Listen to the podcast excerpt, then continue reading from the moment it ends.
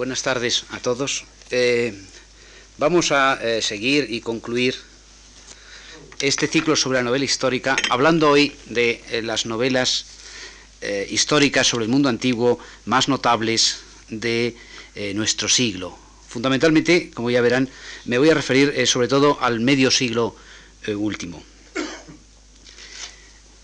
En su ensayo sobre la novela histórica, Amado Alonso, eh, que es, eh, al menos que yo conozca, eh, la persona de nuestra lengua que más ha ocupado del género y sus características, concluía que la novela histórica realista, justamente por cumplir de veras la pretensión de la novela romántica de someterse a una instancia histórico-documental, patentizó el descarrío inherente a la forma básica del género y este fue prácticamente abandonado. Esto lo escribe hacia 1942. Si bien en todos los países hay algunos escritores secundarios que no la dejan morir del todo, en general desde Salambó, la novela histórica no tiene ya más que apariciones esporádicas en las obras de pocos autores de importancia, y citaba luego a Anatole France, Pierre-Louis Merezkowski, Blasco Ibáñez y Larreta eh, como ejemplo de estos pocos autores. La obra de Amado Alonso se ha reeditado en Gredos en 1984 y constituye, como ya digo, el estudio más amplio, crítico, en nuestra lengua sobre el género. Por entonces ya eh, Lukács había escrito su amplio libro, la novela histórica, Moscú 1937, publicado en Alemania en 1955 y en traducción castellana solo en 1966 en México. De todos modos, basta dar una ojeada a la literatura alemana eh, de la época en que escribía Amado Alonso para advertir que su diagnóstico final no estaba nada acertado. Thomas Mann escribía su trilogía José y sus hermanos entre 1933 y 1948. Su hermano Heinrich Mann escribía su gran obra Henri IV en dos volúmenes del año 35 al 38 traducida al castellano hace muy poco. El Leon Feuchtwanger, su gran trilogía sobre el historiador judío Josefo, de 1932 al 45.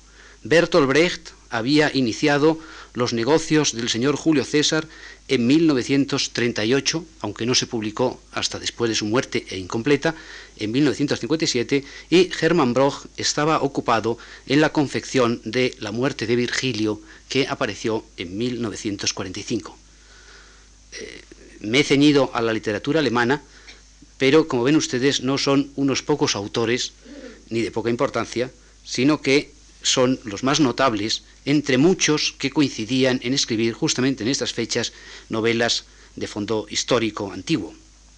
Entre otras, por ejemplo, eh, Robert Graves había publicado su Yo Claudio en 1934. Tal vez lo que sí podemos notar es que tras los fulgurantes éxitos de algunas novelas del fin de siglo, de que hablamos el día pasado, no encontramos títulos tan notables en los primeros lustros o los primeros decenios de este.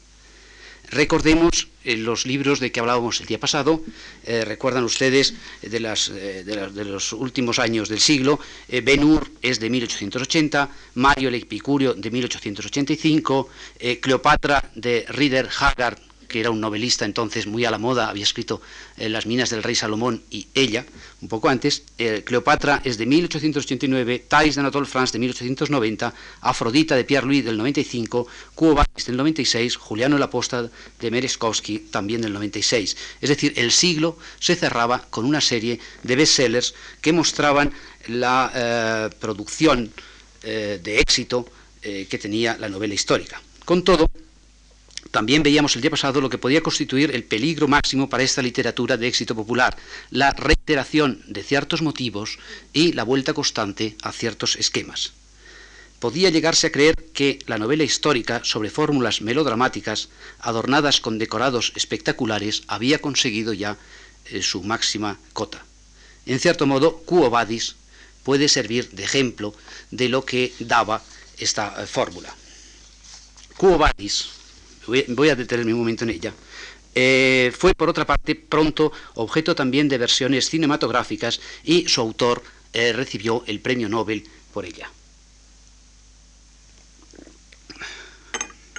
Bien, un tema que no trataremos aquí son eh, las versiones cinematográficas de estas novelas históricas, pero ustedes ya saben que han sido muchas. Curiosamente, de, de ha habido cuatro o cinco. La más antigua eh, fue la de Guazzoni en 1912, que fue una producción espectacular. Y luego fue también muy importante la de George Jacobi en 1923 con Emil Jannings en el papel de Nerón. ¿eh? aunque para nosotros la más conocida es la de Melvin Leroy en 1951. No es nada raro que estas novelas pasaran al cine, porque los relatos reúnen toda una serie de motivos típicos. En Cuba tenemos la pareja de fieles amantes, él un gran guerrero, ella una princesa desterrada, ingenua en amores pero muy diestra en convertir al héroe a la fe católica, ella protegida además por el gigantón Ursus, de origen polaco, como la misma Ligia, y figuras enormemente atractivas como la de Nerón, la de Petronio, eh, el epicurio simpático y elegante. Luego estaban, como ya decíamos, el circo, las catacumbas, un par de apóstoles, los cristianos perseguidos y, de postre, el gran incendio de Roma, eh, la catástrofe que acompaña el happy Nerón se suicidaba para satisfacción de todos y después de mucho espectáculo y muchos cuadros de género con banquetes cortesanos y trampas nocturnas con hermosos gestos y magnánimas figuras, el lector se sentía satisfecho. La mayoría de estos componentes estaban en la tradición novelesca, como hemos visto, mucho antes de Sienkiewicz, pero él supo conjuntarlos con singular eficacia. La ideología y la propaganda religiosa estaban todavía muy claras. Los cristianos, pacíficos y solidarios, refugiados en medio de una sociedad violenta y corrompida, acabarían a la postre por triunfar, mientras que los depravados romanos acabarían muy mal, como Nerón, o serían conquistados por el amor, como Vinicio, o bien se suicidarían faltos de encontrar salida a su escepticismo, como el elegante Petronio. Los perseguidos, al fin, surgirán a la luz como triunfadores, ya que la sangre de los mártires es garantía de evangelización. Como en los folletines y los folletones, los lectores podían sufrir con las desventuras de estos protagonistas y emocionarse con las escenas de efecto. El patetismo entre columnas y triclinios parecía refinado y las escenas de circo entre rugidos y gladiadores atraían a todo el mundo. Eh, la, la escena histórica contaba, pues, con todos estos efectos exotismo, colorido, atuendos, máscaras sacadas de un repertorio limitado y conocido, lo espectacular, cortes fastuosas, batallas famosas, multitudes en el circo, catástrofes solemnes. Por otro lado, eh, un cierto escapismo, escapando de un presente sórdido, como vimos eh, claramente en la obra de Pierre Louis, que el realismo ofrecía en las novelas contemporáneas, mientras que el mundo antiguo era un mundo brillante y estilizado. La trama romántica eh, se adecuaba bien a todo ello. El interés por revivir los momentos históricos más significativos por su belleza o por su intrigante misterio es también, ya lo notamos, un rasgo del género, porque el lector no se encuentra motivado por los estudios austeros de la historia, sino que el novelista eh, puede brindarle una pintoresca excursión sentimental y docta hacia unos eh, momentos privilegiados. El riesgo de toda novela histórica sin embargo, es que se perciba su falsedad. Lo grave es que el lector advierta que los decorados son de cartón pintado y los personajes unas máscaras eh, de antiguos acompañadas por un grupo de comparsas. Los actores de la novela deben comportarse como héroes de antaño, de la época que sea, y andar ajustados a su papel. Claro es que, por otro lado, los lectores de novelas históricas suelen ser gente de buena voluntad, decididos a aceptar las convenciones y a no levantarle las faldas a las imágenes. Todo novelista de este género se documenta previamente y salpica luego el texto eh, con notas de época. ¿eh? Ya desde el tiempo romántico, desde Bulwer Lytton, si la cosa va de romanos, abundan a placer las togas, las pretextas, los triclinios, las termas, los esclavos y los juramentos por Pollux o por Júpiter. Un buen relato histórico debe además contener como guinda la escena catastrófica final, eh, por ejemplo, el incendio de Roma o la erupción del Vesubio. Es decir, el género había logrado la madurez, pero a costa de eh, caer en cierto esquematismo. Por otra parte, el conflicto ideológico que animó gran parte de la producción en el siglo XIX, el enfrentamiento entre paganos y cristianos, eh, que estaba ya un tanto agotado, del mismo modo que el esteticismo nostálgico y melancólico del fin de siècle. Es notable que en el nuevo arte del siglo XX, el cine, se eh, recurra muy pronto a filmar películas sobre los grandes títulos del género, desde los últimos de Pompeya a Quo Vadis, pero ahí ya no es tan, tan importante la ideología como el aspecto espectacular. Bien, basta con acercarse ahora a cualquier librería para observar cómo siguen apareciendo en los escaparates muchas novelas históricas y cómo siguen teniendo éxito de público. Las más significativas incluso aparecen en series eh, baratas de éxito popular. La producción es tan abundante como diversa. No solo, claro, novelas históricas sobre la antigüedad grecorromana, sino sobre otras épocas. Por ejemplo, hay verdaderas eh, series sobre Egipto, del mismo modo que las hay eh, sobre el mundo medieval o el mundo del Renacimiento. Es interesante advertir que aún se traducen algunas eh, novelas bastante extensas, por ejemplo, ahora se está traduciendo eh, la trilogía sobre el historiador judío Josefo, de Leon Feuchtwanger, que es extensísima, o algunas obras de Merezkovsky vuelven a ser retraducidas. Esta misma diversidad eh, puede plantear un pequeño problema al eh, estudiar el, género en la actualidad. Yo quisiera en esta charla de hoy ofrecer algunas eh, ideas sobre las direcciones fundamentales de esta producción tan variada. podemos señalar por lo pronto que aún existe, como ya había en el siglo pasado, escritores profesionales de este tipo de novelas. ¿Eh? En el siglo pasado, por ejemplo, eh, les hablaba de la obra de George Evers, que era un egiptólogo, que escribió 10 eh, o 12 novelas sobre distintas épocas de Egipto, o otro autor alemán, Eckstein, escribió también 10 o 12 novelas sobre el mundo romano.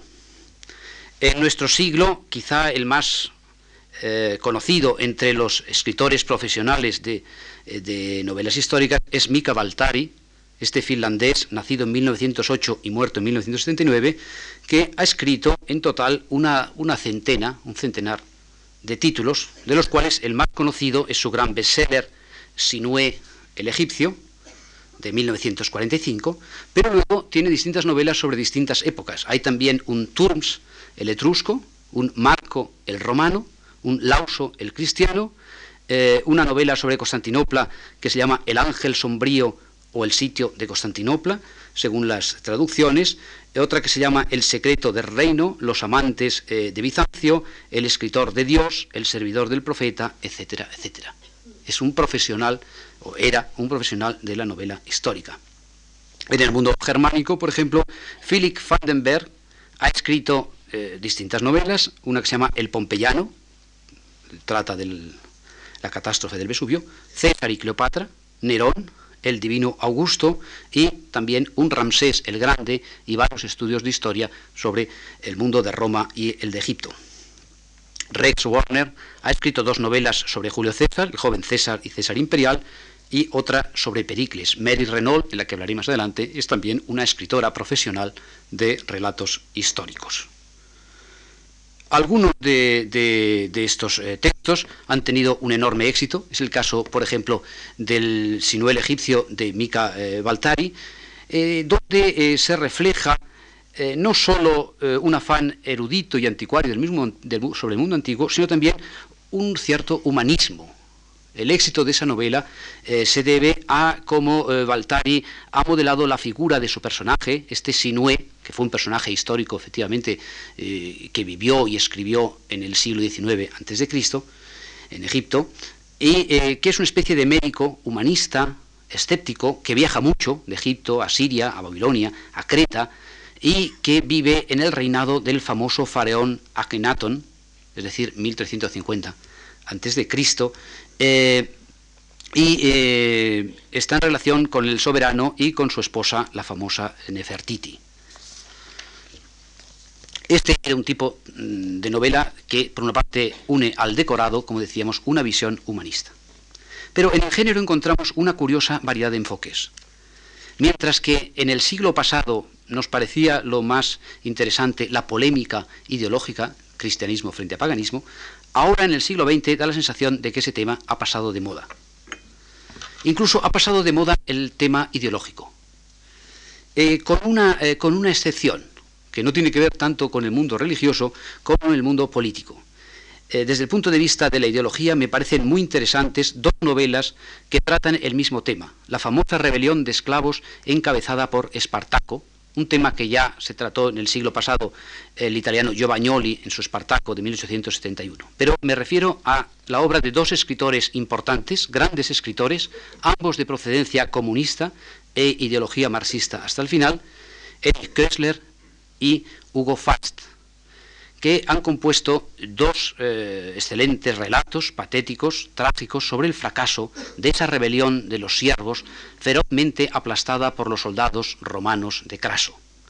Spartacus de Köhler es de 1938. ¿eh? Eh, luego le sigue su famosa obra El Cero y el Infinito. Y la de Hugo Fast es de 1951. Ambos tratan de lo mismo, ¿eh? los esclavos y los gladiadores sublevados el 73 a.C., que amenazaron con su ejército eh, de, siervos, hoy diríamos de proletarios, ¿eh? la República Romana y la sangrienta y feroz represión desencadenada después. El tema, pues, es el de la revolución, una revolución que busca la libertad, la abolición de la esclavitud, que se encamina hacia una fraternal utopía, comunista, naturalmente, y que es traicionada por los intereses de los esclavos rebeldes y entrampada por los manejos políticos de los poderosos. De la misma manera que el trotskismo o el ideal marxista iban a ser traicionados o lo estaban siendo por el estalinismo, que tan ferozmente se ensañó con Köstler, o como estaba siendo traicionado en América, en la América del macartismo, el sueño de libertad. ¿eh? Eh, Faust sufrió mucho también persecución en América. Ambos tratamientos muestran bien el potencial ideológico que todavía guardaban algunos temas. ¿Eh? Feuchtwanger atacará también el nazismo en sus obras y Bertolt Brecht intentará desenmascarar los manejos de eh, un acaudalado buscador de la tiranía en los negocios del señor Julio César. Pero, eh, en cambio, la propaganda o polémica sobre el cristianismo ya no es tema candente. Es muy curioso que ciertas obras que vuelven a tocar el tema de eh, los cristianos en la época de Nerón, como Nerópolis de Montellé o Lauso el cristiano de Mica Baltari, no tengan ya ideas claras al respecto. Ya los cristianos no son los buenos, sino que son eh, gente confusa dentro de una época confusa. Quizá si pensamos en el tema eh, del cristianismo, y más que del cristianismo, del ambiente bíblico, la obra más importante de nuestro siglo me parece una novela bastante breve, pero, pero interesante, el Barrabás eh, de Per eh, Lagerquist de 1951, donde el personaje central es una especie de antihéroe, eh, de pasado turbio, que lucha ferozmente contra el destino.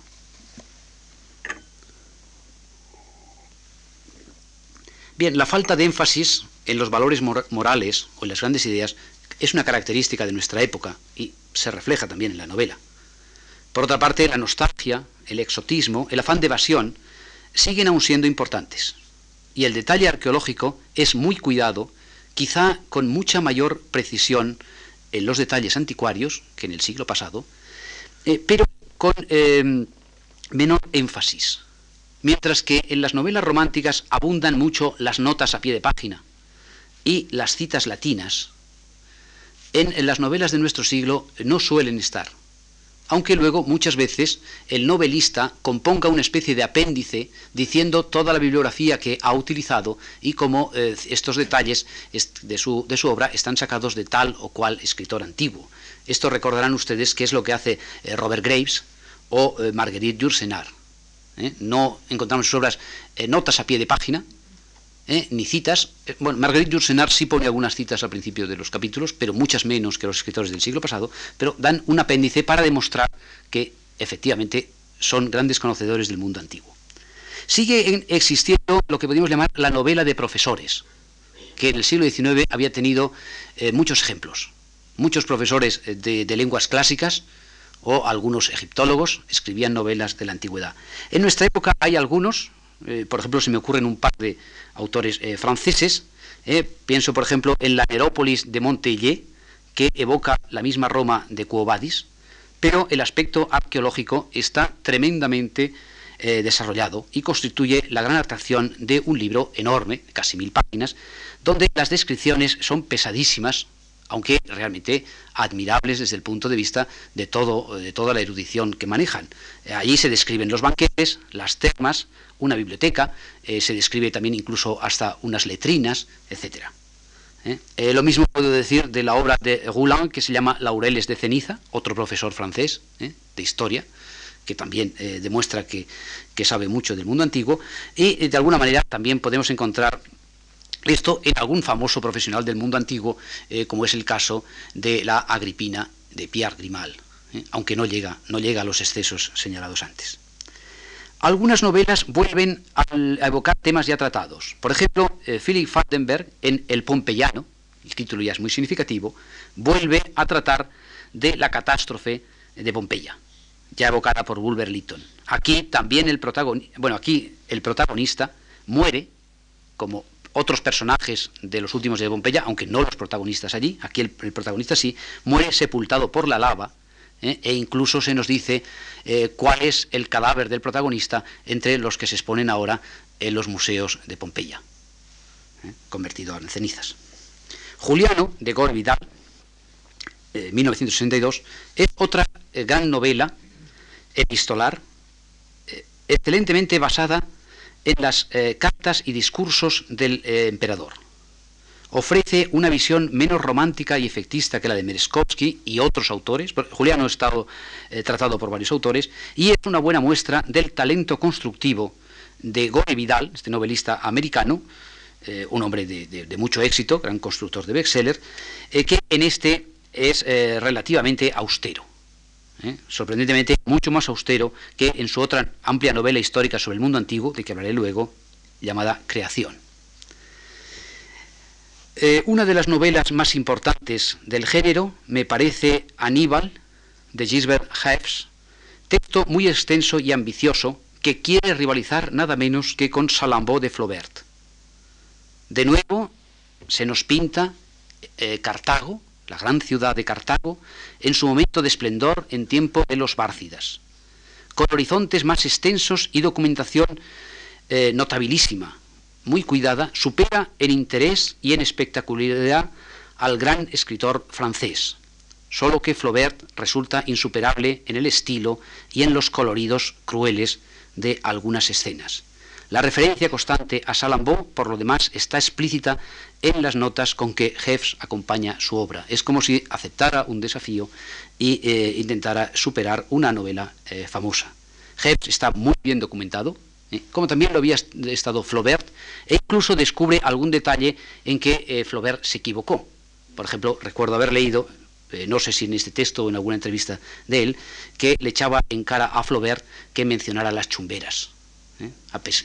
Esto le habría proporcionado a Flaubert un, disgusto enorme, ¿eh? puesto que Flaubert estuvo años y años empleando en, eh, empleando, eh, empleado en recoger detalles y se le, se le pasó por alto este, que las chumberas no existían en el antiguo Cartago. En fin, la temática de novelas históricas cuenta casi siempre con precedentes. Es un género romántico del siglo XIX que perdura hoy, con variaciones. Desde otro punto de vista, podríamos distinguir por el contenido eh, varios tipos de novelas. Novelas mitológicas, es decir, el tema no es tanto una, época histórica como un mundo mítico. Eh, eh, esto podríamos remontarlo, como ya insinuó otras veces, hasta Fenelón, los viajes de Telémaco, ya les dije, no es una novela histórica, es una novela mitológica.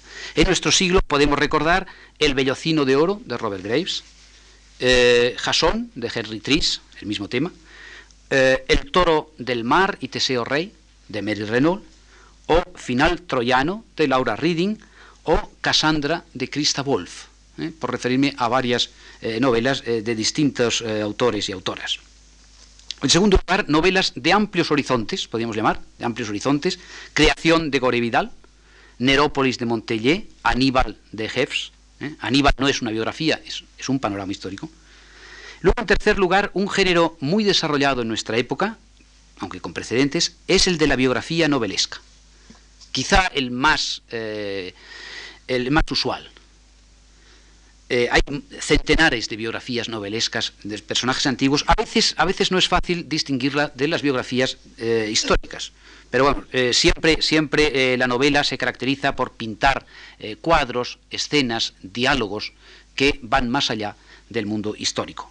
Entre ellas podemos resaltar la trilogía de Mary Renault sobre Alejandro, de la que hablaré luego, los libros sobre César y Pericles de Rex Warner, el divino Augusto de Vandenberg, las memorias de Adriano de Jursenar, Agripina de Pierre Grimal, yo, Zenobia, reina de Palmira y muchos otros. Este es el tipo de relato probablemente más abundante y admite perspectivas muy distintas. Es singularmente característica de nuestra época la narración en primera persona, es decir, las que más abundan son las que están contadas por el propio protagonista o bien contadas eh, en primera persona por un testigo íntimo y fiel, eh, eh, compañero del protagonista. en primera persona están contadas Memorias de Adriano, El Divino Augusto, o Yo Claudio de Graves y tantas otras. Como una especie de subtipo de este género están las biografías de autores literarios, también había alguna en el siglo pasado, por ejemplo, Safo, de Joaquín Fernau, o Lesbia Mía de Antonio Priante, sobre Catulo, o El Cantor de Salmos, que es Simónides de Mere Renault. E incluso se ha formado, a partir de estas novelas, una especie de, de falsilla, de falsilla o de esquema, que ha dado lugar a series de encargo, eh, tituladas Yo, fulano de tal. ¿eh? Por ejemplo, en en, España pues hay, una bastante conocida, con títulos como Yo, Aníbal, Yo, Trajano, Yo, etcétera, ¿no? Yo, Cleopatra. ¿eh? Esta es una receta fácil y debo decir que casi siempre lamentable, porque es falsa.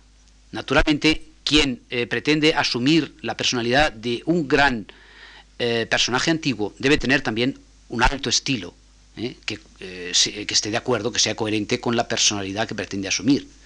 Pero escribir un, libro sobre uno de estos grandes personajes titulándolo yo y escribirlo en un estilo mediano o mediocre es eh, algo contradictorio. Eh, en cuarto lugar, eh, un tipo nuevo, relativamente nuevo, serían las novelas de intriga, algunas de ellas de carácter policiaco. Por ejemplo, una de las series de éxito últimamente son las novelas policíacas de tema romano de una autora inglesa, Lindsay Davis, que protagoniza un detective, eh, entre comillas, Marco Didio Falco, que es eh, una especie de Philip Marlowe que vive en la Roma de Domiciano, que resulta tan pródiga en crímenes misteriosos como el Chicago o la California de las novelas negras americanas. De todas maneras, hay que reconocer que también hay novelas policíacas eh, que transcurren en la Edad Media o en la lejana China, y no hay por qué negarles tampoco este ambiente a escritores que quieren ensayarlo en el mundo antiguo. En cuanto a la forma de los relatos, tenemos que, frente a la narración impersonal con un autor omnisciente, dominante en el siglo pasado, ahora se prefiere la narración en primera persona. El narrador puede coincidir con el protagonista, Adriano en las memorias, Didio Falco en estas novelas policíacas, o bien ser un amigo íntimo, por ejemplo, en el Pericles de Rex Warner es Anaxágoras, el escritor, en eh, El muchacho persa de Mary Renault es el jovencillo eh, que Alejandro ha escogido como amante. Eh, Las idos de marzo de Thornton Wilder es el ejemplo más conseguido de otro esquema. El relato formado por cartas o la colección de cartas que ofrecen distintas perspectivas. Las cartas aparecen también en los negocios del señor Julio César de, Bertolt Brecht. Hay naturalmente grandes diferencias entre los estilos. ¿eh? El gran estilo reflexivo, filosófico, eh, de los apuntes de Adriano de Marguerite Yourcenar es magnífico, como también lo es en otro extremo la narración vivaz, colorista, salpimentada de diálogos y acción que encontramos en Yo Claudio de Robert Graves. ¿Eh? Ambos son relatos en primera persona, pero de un estilo totalmente diferente. Es cierto que ya en el eh, antiguo Anacarsis encontramos el relato en primera persona, es decir, lo que Genet llama un relato homodiegético, pero allí el narrador era meramente portavoz, es decir, espectador y oyente que registraba relatos ajenos y no tenía personalidad. Pero eh, ahora, en las novelas de este siglo nuestro, el narrador eh, tiene precisamente una gran personalidad y da su visión peculiar y subjetiva. Y en esto el novelista se distancia del historiador. Esto sucede, eh, por ejemplo, con el taimado Claudio de Robert Graves o el narrador de creación de Gori Vidal. con la primera persona, el novelista se distancia, pues, de la objetividad del texto histórico. Incluso las memorias, las llamadas memorias, no son comentarios de tipo antiguo, también César escribió comentarios, sino apuntes personales de singular eh, talante poético. A veces eh, la narración en tercera persona se cruza con las cartas, por ejemplo, en el Aníbal de Gisbert Haefs. Bien, estos son los tipos las tendencias que me parecen más interesantes del panorama. Y ahora, finalmente, quisiera hablarles de algunos de estos escritores eh, de novelas históricas o de alguna de novela histórica que seguramente ustedes ya conocerán. ¿eh? Simplemente quiero e-, evocarlas ahora. ¿eh? Sabiendo, que son libros de, éxito popular y que han sido editados muchas veces, subrayando lo que cada uno de ellos ha aportado al género. Podríamos empezar eh, con Robert Graves, eh, que ha escrito media docena de novelas históricas sobre distintas épocas del mundo antiguo. Todas ellas tienen el atractivo de su dramatismo y su buen estilo. Un estilo que está ligado al talento poético y a la gran imaginación de su autor, pero también a su buena eh, formación en la Inglaterra, donde en las universidades se estudiaba muy bien a los clásicos. Yo, Claudio, y Claudio el Dios y su esposa Mesalina, son ambos de 1934 y abren la serie. Son los más famosas y la mejor muestra de las dotes narrativas de Graves. Hay que decir que Graves siempre se consideró a sí mismo un poeta y que confesaba que escribía eh, sus novelas, que pronto se convertían en bestsellers, por motivos económicos. Es decir, me parece que dice alguna vez que estos eran textos alimenticios. ¿Eh? Él cuenta que eh, tenía unas deudas eh, de, alrededor de, no recuerdo si 5.000 dólares o 6.000 o dólares o libras, cuando escribió Yo Claudio, y esa fue la razón por la que la publicó. En un, par de, en, un, par de, años ganó mucho más, mientras que, aunque era un gran poeta y reconocido, la verdad es que nunca ganó nada con su poesía, es decir, vivió casi siempre de esta literatura histórica. les sigue eh, el Bellocino de Oro, 1944, que recrea la saga de los argonautas. Es una novela extensa de lo que yo he llamado novela mitológica, ¿eh? en la que recoge en parte sus teorías, teorías eh, pintorescas y muy difundidas sobre la diosa blanca y las antiguas diosas mediterráneas. Esas diosas que estaban ahí y tenían un dominio matriarcal hasta que llegaron los dioses indoeuropeos la saga de los argonautas eh, se, dibuja sobre ese trasfondo de un aparato eh, divino eh, donde están las grandes diosas. Es una obra escrita con gran soltura y con muy curiosos paisajes.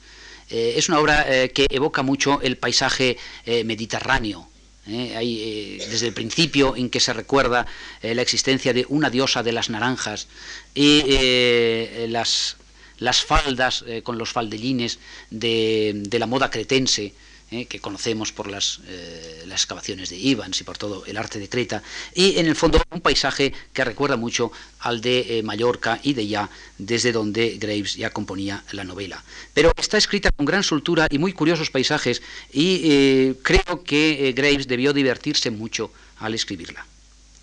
Rey Jesús trata el tema eh, de Jesucristo es de 1946, aunque por distintas razones se ha traducido al español muy tarde, en el año 84. La hija de Homero, de 1955, y El conde Belisario, de algunos años antes, son otras dos recreaciones curiosas. La primera cuenta como una joven, una joven siciliana, aficionada a la poesía, Nausica, escribe un relato de aventuras tras las huellas del gran eh, poeta de la Ilíada. El que ella escribe se llamará luego La Odisea, y ella será olvidada, aunque persiste en esa joven princesa Feacia, eh, de su mismo nombre. El conde Belisario, en cambio, evoca eh, una figura de, un gran general bizantino de los tiempos de Justiniano que tuvo un trágico eh, destino. Robert Graves busca siempre en sus novelas una verdad que va más allá de la que da la historia oficial. De alguna manera es como un investigador policíaco que descubre tras los relatos históricos un mundo distinto, como si los historiadores hubieran hecho trampa. Reivindica, por ejemplo, de esto hablaré más despacio, la figura del emperador Claudio, el torpe y erudito sucesor de Calígula, esta eh, especie de bufón al que los historiadores antiguos habían despreciado.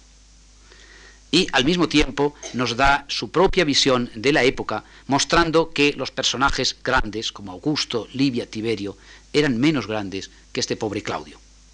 ¿eh? La búsqueda de la verdad oculta está también en otras novelas, eh, por ejemplo, eh, su narración sobre la vida de Jesús, en Rey Jesús, está en clara contradicción con las opiniones de los evangelistas. Y quizá podamos hablar un poco de esta, de esta gran novela, yo creo que la mejor de todas las suyas, que es Yo Claudio. Yo Claudio se le ocurrió en 1929, como él mismo cuenta, después de leer los párrafos de Tácito y Suetonio que tratan del emperador. Entonces se le ocurrió que los historiadores estaban contando mentiras sobre él, o por lo menos habían interpretado mal esta figura. Eh, para Graves, el erudito Claudio, convertido en emperador por un azar, cuando un grupo de soldados lo encontró escondido, muerto de miedo, detrás de una cortina, a la muerte de Calígula, no había sido el imbécil, el necio de los historiadores, sino más bien un inteligente testigo de un mundo cruel. Escapado de las traiciones y asesinatos familiares por su debilidad física y su torpeza aparente, cojo y tartamudo, ¿verdad? Este taimado adepto de la República se había refugiado en sus libros. Por otro lado, habría intentado atraer sobre la figura del emperador el ridículo, haciéndose el loco en un ambiente colmado de vicios y trampas, eh, buscando una esposa de lujuria desbocada, Mesalina, y luego una taimada y maquiavélica, Agripina, y dejando el trono a un individuo joven y que él suponía nefasto, Nerón. Tras los horrores causados por el amargado Tiberio y los del loco Calígula, él, Claudio, esperaba que fuera el impulso definitivo para la abolición de la monarquía y la restauración de la República de los buenos tiempos de Roma. La conversión de Claudio en calabaza, ¿eh? la famosa apocoloquintosis atribuida a Séneca, sería, según Graves, una obra del mismo Claudio, y su envenenamiento un suicidio consentido. El idiota tartamudo sería así el testigo más lúcido de una descomposición familiar y política, de una dinastía imperial que iba hacia el desastre. Fue simplemente el mártir y el cómplice inteligente de una sórdida y truculenta historia. Robert Graves tardó cuatro años en escribir este estupendo relato con un corrido y un dramatismo tremendos. La crueldad, la traición, la lujuria, la hipocresía, el terror dan a la corte augustia, retratada con intuición goyesca, una inolvidable ferocidad. Las escenas cortesanas, los banquetes, eh, típicos del género, los adulterios, las intrigas, alternan con los ecos de las grandes batallas y las muertes de los familiares de Augusto. La concentración de maldad que se encuentra en algunos personajes, dice un estudioso, sobre todo los femeninos, particularmente en Livia Drusila, añade otra fascinante dimensión a la novela.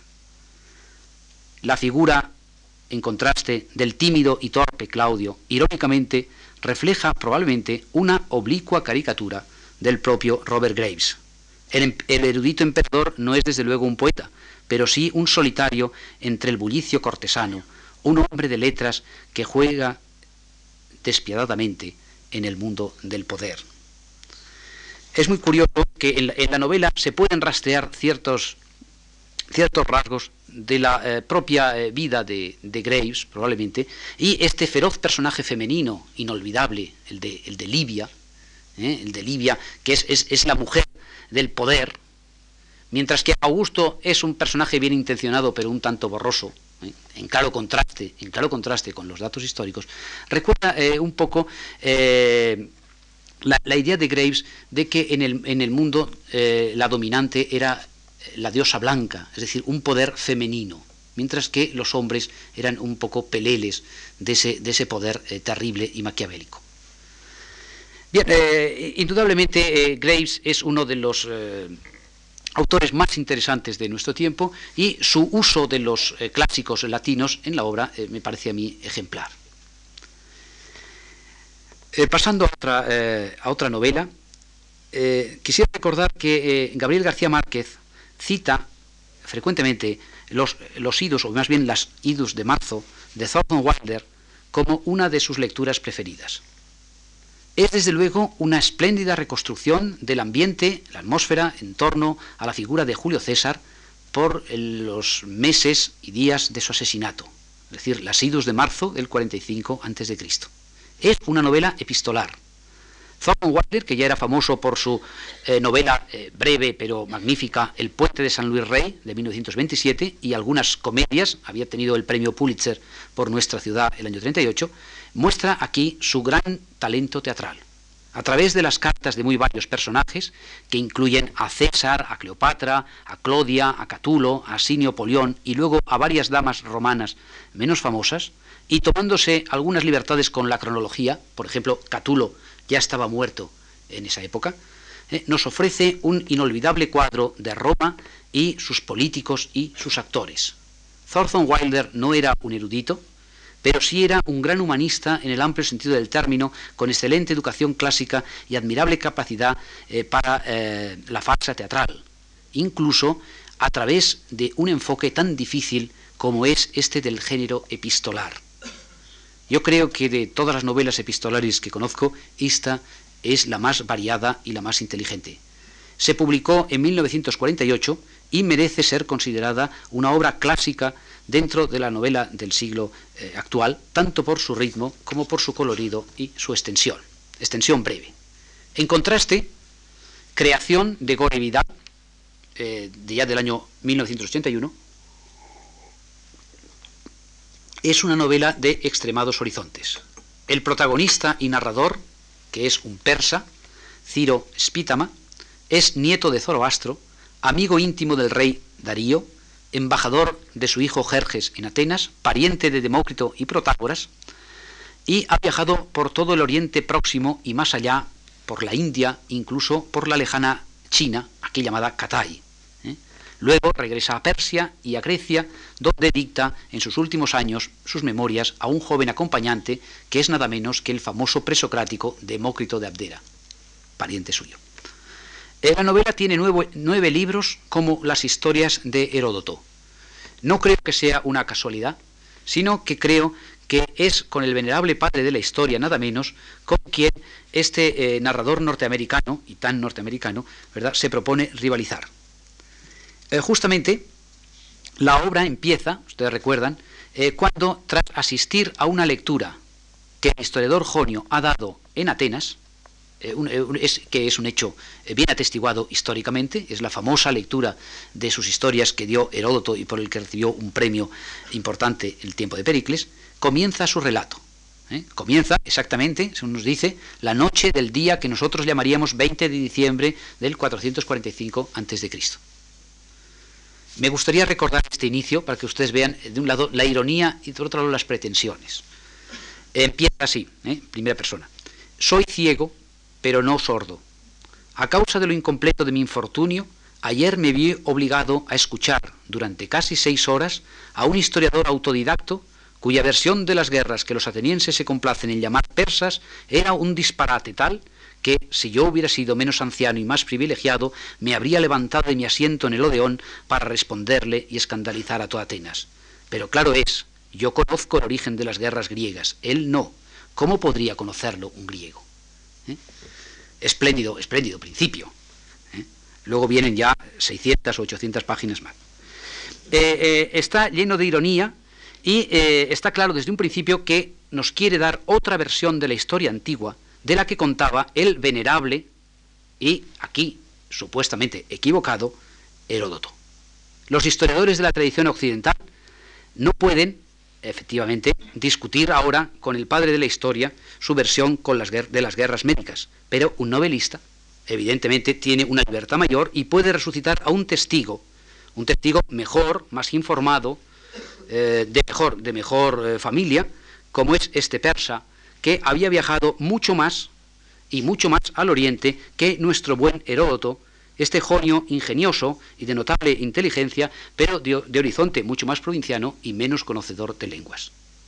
Creación de Gori Vidal es eh, una, eh, una, novela eh, curiosa, es, la novela con un, horizonte más amplio que yo conozco dentro de las que tratan del mundo antiguo, porque ya les digo, ahí está no solamente el mundo persa, que es el centro de, su mundo, no solo los Zoroastro, que es el, el abuelo del, del, escrito, del, narrador, eh, no, del escritor, puesto que está dictando a Demócrito, eh, sino que luego están eh, todo el mundo de la India y todo el mundo de la China, con, con, sus grandes renovadores religiosos.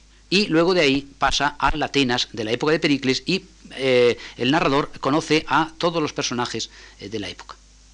Realmente no se puede pedir más en una sola novela.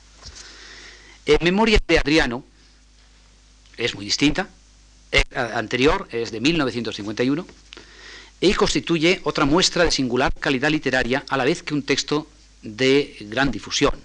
La autora, Marguerite Yourcenar, meditó muy largo tiempo sobre el tema. Sabemos que lo imaginó hacia 1925, eh, cuando ella era muy joven, y se dedicó a escribirlo a partir de 1948 es decir, más de 23 años después, y tardó tres años en, escribirlo. Es de alguna manera la obra de toda una vida y tiene una sólida preparación y documentación. Nos presenta en forma de un largo soliloquio los pensamientos eh, del emperador Adriano próximo a morir. Adriano le escribe una larga carta de despedida y reflexión a su sucesor, eh, Marco Aurelio.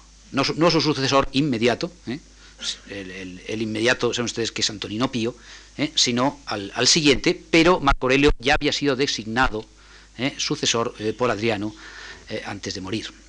Aquí recapitula su vida, pero la reflexión no es solo personal, sino que incide en temas esenciales a la condición humana. Es una lección de filosofía y también de política para un estoico. Marguerite Yourcenar ha imaginado sobre todo al letrado, al viajero, al poeta, al amante que fue Adriano. ¿eh? Es un intelectual, ¿eh? un tanto pascaliano, diríamos nosotros. Junto a su faceta íntima está también la del político, amante de la paz, buscador de la estabilidad en el enorme y amenazado imperio. Desde su infancia en Hispania, sus relaciones con Trajano, con su propia esposa, eh, su vida familiar, hasta el amor de su vida, el amor por el bello adolescente Antino, extraño suicida, y luego el destino del imperio defendido por ejércitos y leyes, todo entra en estas páginas densas y fluidas que van dando el perfil de un gran monarca, pero sobre todo de un hombre sensible, amante de la cultura griega, de la disciplina romana y eh, melancólico a punto de morir. Con poca acción, este largo monólogo nos invita a una meditación sobre la grandeza y la soledad de una figura enigmática en un momento de máximo esplendor de la Roma imperial tiene un magnífico estilo, una prosa notable y una erudición solapada y profunda. Eh, la, autora ha escrito eh, diversos tipos de obras, ha traducido a los poetas griegos, ha escrito alguna otra obra histórica sobre otro periodo más, por ejemplo Opus Nigrum, sobre la Europa eh, renacentista, y es, fue una gran intelectual en su momento. Memorias de Adriano, a pesar de esa falta de acción, a pesar que no tiene eh, diálogos eh, y tiene poco, poco, color, es una, una de las eh, novelas más representativas del género. Bien, para, citaré, para concluir, a, otra, a otra novelista importante. No es normal que en un riguroso estudio de historia de la filosofía griega se citen novelas históricas. Sin embargo, el profesor Guthrie menciona en nota dos veces una novela de Mary Renault que se llama en inglés The Last of the Wine, y se ha traducido al castellano primero muy mal como el último de los vinos, y luego con el nombre de Alexias de Atenas, por el nombre del protagonista. The Last of the Wine es lo, que queda, lo que queda en la copa, ¿eh? lo que queda en la copa después de beber. ¿eh? Son los pozos o las heces del vino. Eh, la novela está citada por el filósofo, por el historiador de la porque tiene una fiel reconstrucción del ambiente histórico de la época, del tiempo en que Sócrates fue condenado a muerte y murió en, rodeado de sus amigos, es decir, año 399 a.C. La misma época está reconstruida en otra novela de la misma autora, La Máscara de Apolo, aunque aquí el centro no es el círculo de los filósofos, sino más bien el mundo del teatro ateniense. Mary Renault, 1905-1983, fue una excelente conocedora del mundo griego y llegó a ser conservadora del British Museum en la sección de antigüedades helénicas. Tenía un excelente estilo, claro, y fue una novelista de las que he llamado profesionales del género. Sus temas están tomados bien de la mitología, bien de la historia. De tema mítico son sus novelas sobre Teseo, el toro de Minos Teseo rey de Atenas, y de tema histórico son las dos mencionadas, sobre las Atenas de Pericles y de Platón, eh, y el cantor de Salmos, eh, bastante mala traducción, eh, de Price Sanger, sobre, sobre la vida de Simónides de Ceos, que evoca una época algo anterior. Escribió también estudios históricos como una biografía de Alejandro, pero lo más importante que escribió sobre Alejandro fue una trilogía novelesca.